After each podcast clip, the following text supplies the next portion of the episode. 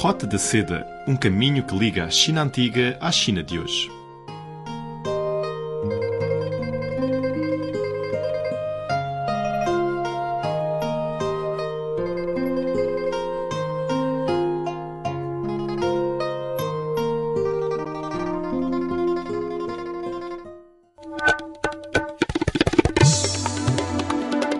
Olá, caro amigo. Seja muito bem-vindo a esta edição da Roda da Seda. Sou Silvia Jin. Hoje, vamos primeiro a um famoso concurso de proficiência chinesa conhecido como Chinese Bridge, realizado no Rio de Janeiro, Brasil. A nossa reportagem vai conversar com alguns vencedores desta competição.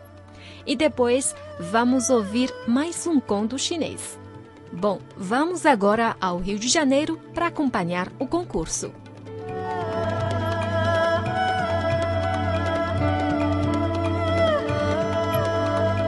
Foi realizada no dia 26 de junho a etapa final do concurso de língua chinesa Chinese Bridge para os alunos cursando o ensino médio no Brasil. O evento foi realizado no Colégio Estadual Matemático Joaquim Gomes de Souza, a única escola bilingue português-chinês no Brasil. Um total de 12 concorrentes provenientes de quatro estados do país participaram da competição.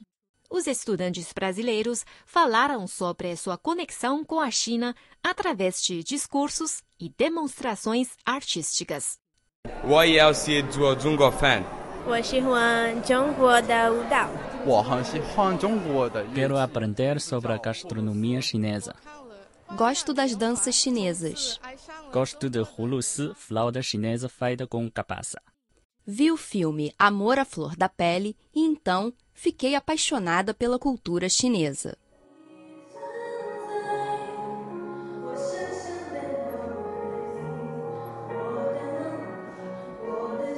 Você está ouvindo ao fundo uma canção popular chinesa interpretada por uma dos concorrentes. Na sessão de demonstração artística, os concorrentes apresentaram danças tibetanas, danças folclóricas de Xinjiang, Kung Fu, performance de música chinesa ao violino, solo de dizi, instrumento chinês, entre outros, fazendo com que os espectadores fossem temporariamente transportados até a China. O talento dos alunos foi agraciado com fortes aplausos. Felipe Silvestre Caipar, de Campinas, em São Paulo, conquistou a plateia com sua caligrafia chinesa. Com apenas quatro meses de aprendizagem, Felipe foi classificado para acompanhar a competição final na China. A minha pintura é um panda numa pose de kung fu e com um tucano no braço. E embaixo uma frase escrito Ar Buton. Na verdade, a pintura ela representa a, uni a união entre os brasileiros e os chineses, né? Trabalhamos juntos, mas temos nossas diferenças. Então, eu achei, eu acho que foi isso que representou. A Miris, de 16 anos de idade, foi a campeã do concurso e a mais nova dos concorrentes. O seu nome chinês é Li, Jasmine, em português. A estudante tocou flauta e interpretou a música chinesa Jasmine. A aluna passou por vários obstáculos na tentativa de aprender o chinês, mas, graças ao seu esforço, foi merecidamente premiada. O primeiro contato de Amiris com o idioma foi em 2015 em um curso de língua chinesa em uma escola na cidade de Franca, no estado de São Paulo, de onde Amiris é nativa. Desde então, ela se apaixonou pela língua e cultura e sua vida tomou um rumo inesperado. Para a aluna, o aprendizado do chinês tornou a sua vida mais rica e interessante. Após seis meses de estudo, porém, o curso foi cancelado. Para continuar, a Miris começou a coletar assinaturas pela internet, pedindo a reabertura do curso. A estudante disse que coletou mais de mil assinaturas, chegando mesmo a negociar com o governo local. Infelizmente, seus esforços foram em vão. No entanto, a Miris nunca desistiu e perseguiu estudando. Além de aprender sozinha, ela se inscreveu no curso de língua chinesa numa das ramificações da Universidade Estadual Paulista, localizado a 147 quilômetros de sua casa. Com perseverança, a Miris conseguiu finalmente chegar aonde ela está agora. Ao saber que foi a vencedora da competição, a concorrente não conseguiu controlar sua emoção. Eu estou muito feliz. Quando eu ganhei, eu pensei primeiramente na minha família, que sempre me ajudou muito. E todos os meus amigos chineses que eu conheci na internet. Eu quero conhecer o dia a dia dos chineses, eu, uh, eu quero melhorar meu mandarim, porque eu sei que a China tem grandes projetos para o futuro. Um dos projetos que eu vi foi que eles colocaram a corna do porco no humano para curar a cegueira. E isso eu fiquei encantada. É realmente é um, é um, um projeto que pode mudar a vida de muitas pessoas. China tem uns projetos incríveis e eu quero fazer parte disso, colaborar com os projetos chineses. Hoje em dia, para os estudantes brasileiros, aprender chinês não é só estudar uma língua estrangeira ou conhecer uma cultura diferente. O que mais atrai é aprender uma língua emergente e aumentar as chances de ter um bom emprego. Esta também é a razão principal que muitas famílias brasileiras optam por enviar seus filhos para aprender chinês desde pequenos. Enquanto grande parte das escolas brasileiras funciona meio período, o Colégio Estadual Matemático Joaquim Gomes de Souza adota o sistema integral. A jornada e o conteúdo são mais pesados que a maioria das escolas. Os estudantes que moram longe têm que levantar às quatro horas da madrugada e só voltam para casa depois das 19. Contudo, as dificuldades parecem não poder reduzir o entusiasmo pela aprendizagem do chinês. Felipe Perpete Rangel, o segundo classificado desta competição, é um exemplo. Sua mãe, Paula Rangel, comentou. É, ele gosta de ser dedicado, olha, aprender línguas, coisas diferentes. Acho ótimo, acho que é uma possibilidade de futuro né, à frente. São portas abertas para ele para o futuro, com certeza. É um diferencial que ele vai ter. Qiao Jianzhen, presidente chinesa do Instituto Confúcio da Universidade Católica do Rio de Janeiro, é fundadora da escola bilingue. Segundo ela, a escola abriu somente 72 vagas no primeiro ano de abertura em 2015. Mais de 600 se inscreveram para o curso, tornando muito acirrada a concorrência. Qiao Jianzhen observou que a atitude dos brasileiros em relação à aprendizagem do chinês vem mudando nos últimos anos. Segundo ela, os intercâmbios culturais sino-brasileiros estão cada vez mais fortes.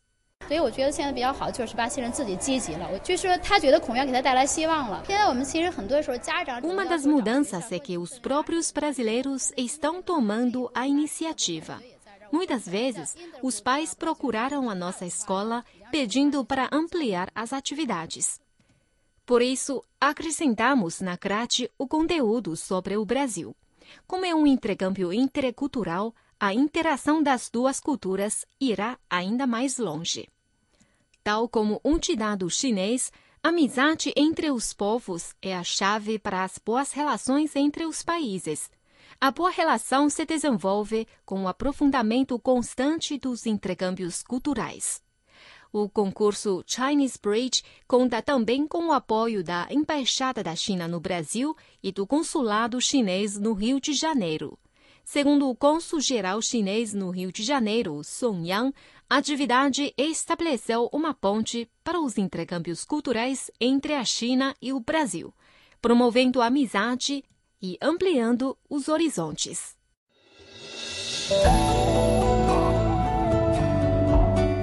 Fábulas e lendas da China.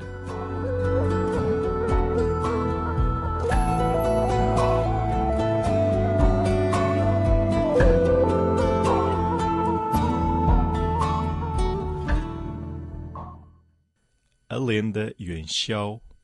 Hoje vou contar uma lenda sobre o Yuan Xiao, um bolinho de arroz glutinoso, uma sobremesa indispensável no Festival das Lanternas.